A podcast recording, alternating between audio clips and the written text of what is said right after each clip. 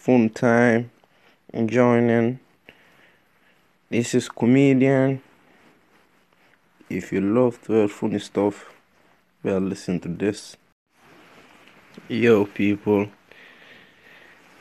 what's more fun than having your own company? Some people